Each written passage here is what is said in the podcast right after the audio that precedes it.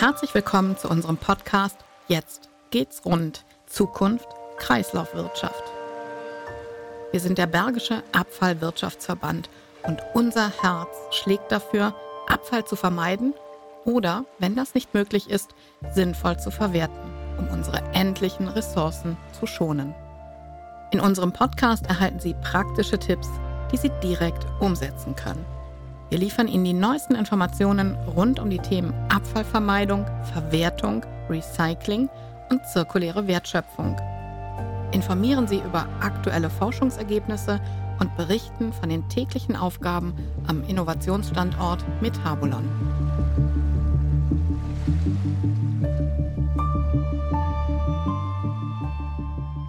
In der heutigen Folge dreht sich alles um die Bergische Rohstoffschmiede. Sie steht für die Weiterentwicklung des Erfolgskonzepts Metabolon im Rahmen der Regionale 2025 Bergisches Rheinland. Mein Name ist Anja Kuhn und ich spreche heute mit Sebastian Bogdan. Sebastian Bogdan ist Environmental R&D Manager bei der Ralf Bohle GmbH, den meisten Menschen besser bekannt unter dem Markennamen Schwalbe. Hallo Herr Bogdan, schön, dass Sie heute unser Gast sind. Hallo Frau Kuhn, vielen Dank für die Einladung. Ich freue mich sehr, heute hier mit Ihnen sprechen zu können. Bitte erzählen Sie uns zu Beginn unseres Gespräches, was Ihre Aufgabe ist. Was macht ein Environmental RD Manager?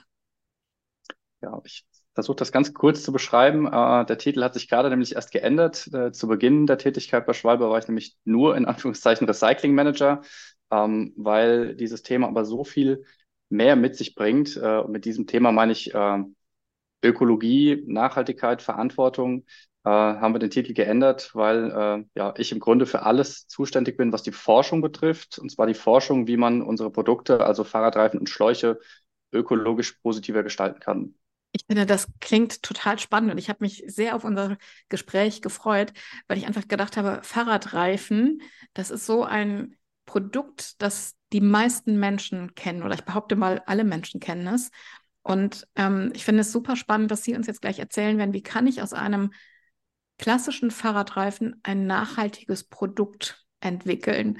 Wie sind Sie, oder anders gefragt, wie sind Sie überhaupt die Idee, auf die Idee gekommen zu sagen, wir müssen uns das mal angucken, dass unser Produkt nachhaltig wird?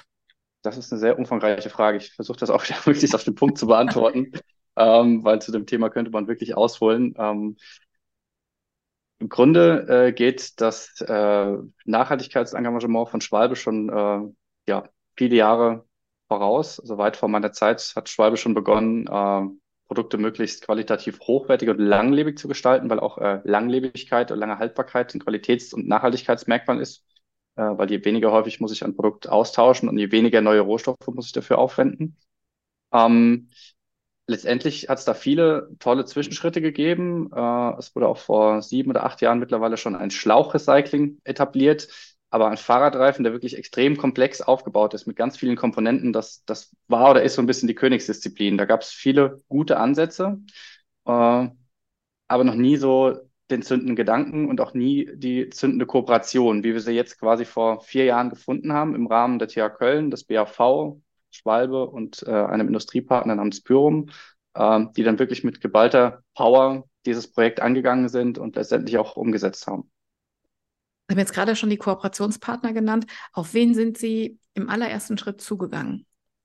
Im allerersten Schritt ist eigentlich jemand auf mich zugekommen. Und zwar äh, war das der BAV in Kombination mit der TH Köln. Zwar habe ich mein Masterstudium Energie- und Ressourcenmanagement bei Professor Malek absolviert an der TH Köln und hatte da schon Kontakt zu dem TH Köln Außenstandort Metabolon, also der ja, ehemaligen Mülldeponie, die jetzt umgebaut äh, oder umfunktioniert wurde zum Innovationsstandort.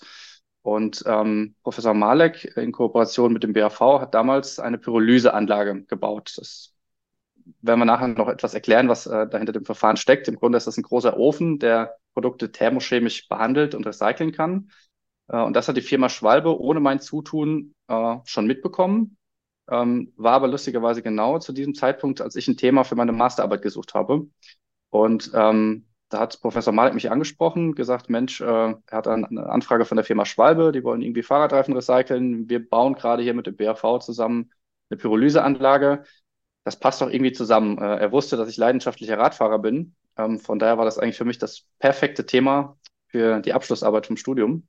Ähm, genau, und so ist quasi diese, der Erstkontakt zwischen TH Köln, Schwalbe und dem BAV zustande gekommen ähm, und hat tatsächlich mit einem halben Jahr Ausarbeitung der Masterarbeit begonnen.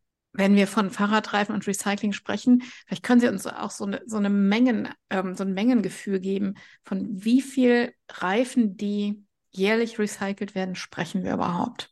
Äh, ja, das ist eine sehr gute Frage. Ähm, wir sprechen aktuell von so circa 500.000 Reifen pro Jahr. Allerdings muss man dazu sagen, dass äh, wir über ein System sprechen, was gerade mal ein Jahr am Markt etabliert ist. Äh, das nur in Deutschland ähm, und das zwar schon eine beträchtliche Reichweite hat, ähm, aber längst nicht das Potenzial ausschöpft, äh, was es hat, äh, sowohl in Deutschland als auch international. Das heißt, diese halbe Million Reifen, über die wir gerade sprechen, ist wirklich nur ein kleiner Startpunkt, äh, den wir mit Sicherheit noch um ein Vielfaches ausbauen werden. Sie haben beschrieben, dass ein Fahrradreifen sehr komplex ist. Was passiert dann mit den Reifen, wenn sie recycelt werden?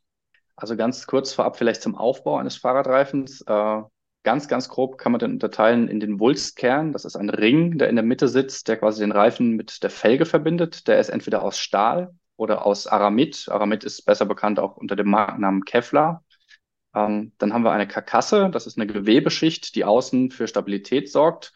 Und dieses ganze Gebilde ist ja mit verschiedenen Gummimischungen umgeben. Äh, letztendlich sichtbar von außen die Seitenwand und äh, die Lauffläche, die äh, den Kontakt zum Untergrund herstellt. Ähm, und dieses Gebilde wird bei der Produktion quasi fest miteinander verheiratet. Ähm, und jetzt muss man sich vorstellen, dass äh, man während ähm, des Gebrauchs von so einem Fahrradreifen nicht wirklich viel verliert, so dass dieses komplexe Gebilde auch am Lebensende eines Fahrradreifens noch vorhanden ist. Und das muss man jetzt irgendwie erst einmal auftrennen. Das heißt, bevor wir in den tatsächlichen thermochemischen Recyclingprozess einsteigen, das ist die Pyrolyse, die ich eben schon erwähnt habe, ähm, ist eine sehr komplexe Aufbereitung der Fahrradreifen notwendig. Ähm, wir sprechen da von der mechanischen Aufbereitung. Grunde ganz einfach, weil wir mit mechanischer Einwirkung diese Fahrradreifen äh, auseinandernehmen. Ähm, und selbst das war schon eine Herausforderung, ähm, die ich eigentlich äh, nur knapp innerhalb der Zeit äh, meiner Masterarbeit lösen konnte. Also knapp ein halbes Jahr hat es gedauert, bis ich überhaupt ansatzweise so einen Fahrradreifen mit verschiedensten Techniken klein bekommen habe. Ähm, was letztendlich jetzt rausgekommen ist, ist ein vierstufiges Verfahren, was wir auch äh, mit der Firma Pyrum aus dem Saarland noch gemeinsam äh, weiterentwickelt haben. Und zwar äh, muss man sich das vorstellen, dass ich verschiedene Schreddereinheiten hintereinander geschaltet habe, von ganz grob, wo ich den ganzen Fahrradreifen reinwerfe, bis ganz klein, wo dann wirklich kleines Gummigranulat rauskommt. Und zwischengeschaltet habe ich immer wieder Abtrenneinheiten, das heißt äh, verschiedene Siebe.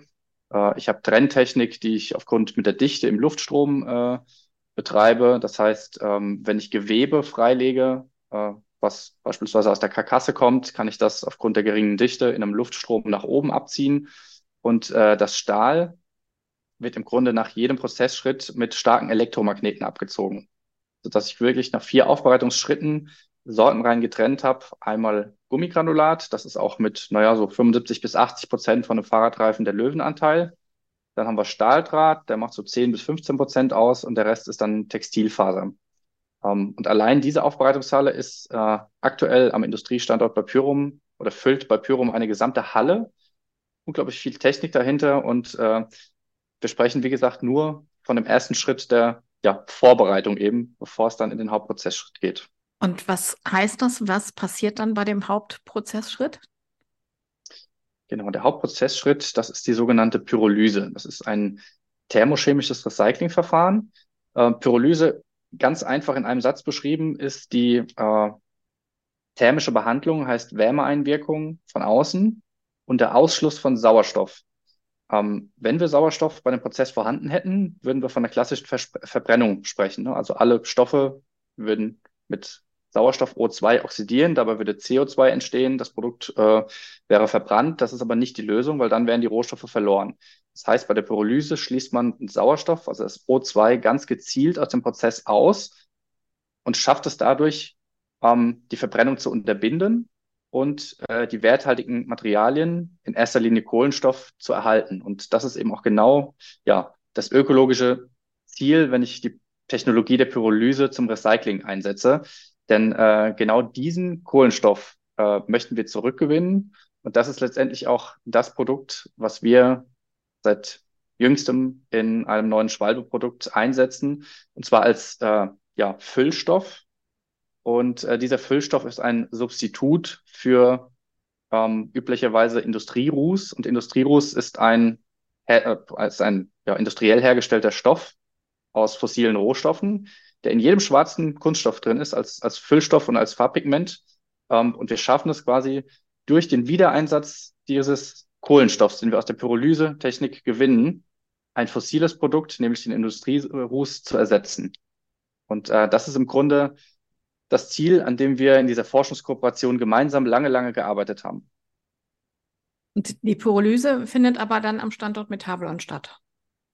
Äh, die Pyrolyse findet am Standort Pyrum in Dillingen statt, im industriellen Maßstab.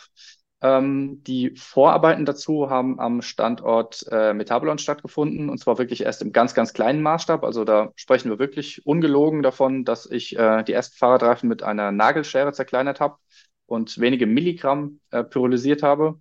Ähm, dann immer die Ergebnisse angeschaut habe. Hm, äh, damit meine ich im Grunde, dass man den Kohlenstoff, also man nennt das auch Koks, Pyrolyse-Koks, äh, der da rauskommt, den analysiert man und stellt die Qualitätsmerkmale sicher. Ähm, und das kann man soweit optimieren und dann mengentechnisch hochskalieren bis auf einen Durchsatz von so circa 20, 30 Kilo die Stunde. Auch das fand noch auf Metabolon statt. Wenn wir dann allerdings in den industriellen Maßstab gehen, dann sprechen wir von mehreren hundert Tonnen die Stunde. Das mhm. ist das, was letztendlich jetzt nach drei oder vier Jahren Entwicklungszeit äh, wirklich bei Pyrum stattfindet. Und was kommt am Ende als Ergebnis, als Produkt nach der Pyrolyse, also nach dem Zerlegen und nach der Pyrolyse dabei raus? Bei der Pyrolyse äh, entstehen im Grunde drei Produkte. Erstmal mh, werden so ab 200, 250 Grad, äh, Grad Celsius alle flüchtigen Bestandteile in die Gasphase übergehen und das geht so bis 550, 600 Grad. Das heißt, das ist auch so die Betriebstemperatur, die wir ungefähr, fahren. Das heißt, alle Stoffe, die flüchtig sind in diesem Temperaturbereich, werden gasförmig und werden quasi aus dem Pyrolysereaktor, so nennt man quasi den großen Ofen, abgezogen.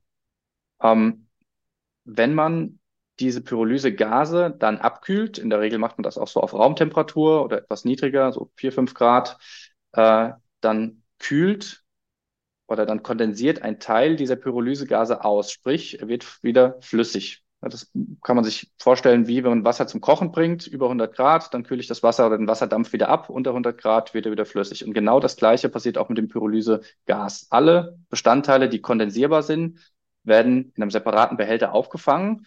Das ergibt dann das sogenannte Pyrolyseöl. Die übrigen Teile des Gases, die nicht kondensierbar sind bei dieser, Temperatur, die werden über Blockheizkraftwerke verstromt. Das heißt, wir gewinnen da elektrische Energie draus. Und diese elektrische Energie wiederum wird im Kreis geführt und mit der wird der Pyrolysereaktor, der ja temperiert wird, beheizt. Und äh, die ganze Energie die zum Betrieb des Reaktors notwendig ist, kommt tatsächlich aus der Verstromung des Pyrolysegases. Das heißt, wir haben keine externe Energiezufuhr mehr für den Prozess. Das Pyrolyseöl, das wir gewinnen, das ist im Grunde ein ganz wertvoller Rohstoff und viele Jahre war das auch das Fokusprodukt oder ist im Grunde auch immer noch das Fokusprodukt der Pyrolyse, denn das ist von so hoher Qualität und so hohem Energiegehalt, dass man das in der chemischen Industrie als Ersatzstoff, also als echtes Substitut für Rohöl verwenden kann. In unserem Falle nimmt das komplett die BASF in Ludwigshafen ab und äh, speist das quasi zu Beginn der Kunststoffproduktionskette ein als echtes Substitut für Rohöl. Das dritte Produkt, das ist letztendlich der Kohlenstoff, also ein schwarzer, feinstäubiger Feststoff, der übrig bleibt. Das ist der Stoff, von dem ich eben schon gesprochen habe. Der bleibt übrig und äh, ist im Grunde auch seitens Schwalbe jetzt das Fokusprodukt. Das heißt, wir haben da nicht mal einen Interessenskonflikt, denn äh, Konflikt, denn dieser Koks, der da übrig bleibt, der war lange Zeit, der hatte so keinen so richtigen Anwendungszweck. Ähm, hat im Grunde jetzt aber durch unseren Einsatz als Füllstoff in neuen Gummiprodukten, also Fahrradreifen und Schläuchen, einen ersten Anwendungszweck gefunden. Und äh, der dient letztendlich als Füllstoff, der dem Reifen äh, die Stabilität gibt äh, und ersetzt, wie gesagt, bei uns in der Produktion jetzt ein fossil hergestelltes Produkt, nämlich Industrieruß. Wie ist das mit dem Grundprodukt für den Reifen? Also das, äh, ein Reifen besteht aus äh, eine Mixtur, teilweise eine, eine fast dreistellige Anzahl an Inhaltsstoffen, die in so einem Reifen drin sind. Also das glaubt man gar nicht. Äh, viele sagen, ja, das ist ja irgendwie Gummi und ein bisschen Stahl und ein bisschen Gewebe, so wie ich das jetzt auch hier erklärt habe. Aber im Grunde steckt hinter dem Begriff Gummi äh, wirklich eine Mixtur aus äh, verschiedenen Inhaltsstoffen, die teilweise wirklich äh, äh die, die, die 100 Stück oder 100 ähm, Inhaltsstoffe überschreitet, äh, je nach Anwendungszweck und je nach Gummimischung. Ähm, der Hauptbestandteil, äh, und da legen wir auch großen Wert drauf, ist äh, in der Regel Naturkautschuk. Wir haben aber auch je nach Reifentyp oder Schlauchtyp verschiedene ähm, Synthese-Kautschuke, die dann aus äh, fossilen Rohstoffen hergestellt werden. Allen gemeinsam ist es aber, dass sie als Füllstoff teilweise in kleinen, teilweise in sehr großen Mengen Industrieruß einsetzen. Und Industrieruß, ähm, man nennt das auch Carbon Black, ist im Grunde der einzige Stoff, bestehend aus ja, hochreinem Kohlenstoff, der Produkte auf der Welt schwarz machen kann. Äh, und ist dementsprechend auch in allen Schwalbeprodukten enthalten und äh, das teilweise in großen Mengen. Das heißt, der Durchbruch, den wir jetzt mit dem Reifenrecycling-System geschafft haben, ermöglicht es uns auf der einen Seite nicht nur gebrauchte Fahrradreife zu recyceln und im Kreis zu führen, sondern auf der anderen Seite beim Wiedereinsatz auch ja den Industrieruß, also sprich einen fossil hergestellten Rohstoff durch einen ja, nachhaltigen Recycling-Rohstoff zu ersetzen. Das ist wirklich äh, eine Pionierarbeit und da sind wir tatsächlich so in dieser Kooperation mit dem Ergebnis dieser tollen Forschungskooperation weltweit die ersten, die das überhaupt geschafft haben. Das heißt, diese Kooperation, die damit ursprünglich einmal begonnen hat, dass Sie auf der einen Seite ein, ähm, ein Thema für Ihre Studienarbeit gebraucht haben und Schwalbe auf der anderen Seite eine Lösung für Recycling seiner Reifen gebraucht hat, gemeinsam am Standort Metabolon mit der TH Köln diese Lösung, dieses Ergebnis erforscht und entwickelt hat. Genau, richtig. Herr Bogdan, ich finde das total faszinierend, was Sie uns erzählt haben und ähm, hoffe, dass wir unsere Hörerinnen und Hörer mit all den Details, die Sie auch so gut und so verständlich beschrieben haben, genauso begeistert, wie Sie jetzt mich begeistert haben. Herzlichen Dank, Herr Bogdan, für dieses tolle Gespräch und die Einblicke in Ihre Arbeit. Ja, vielen Dank auch, Frau Kuhn. Freut mich, wenn ich das ganze Thema ein bisschen näher bringen konnte. Lassen Sie sich inspirieren und machen Sie mit, damit unsere Kreislaufwirtschaft rund läuft.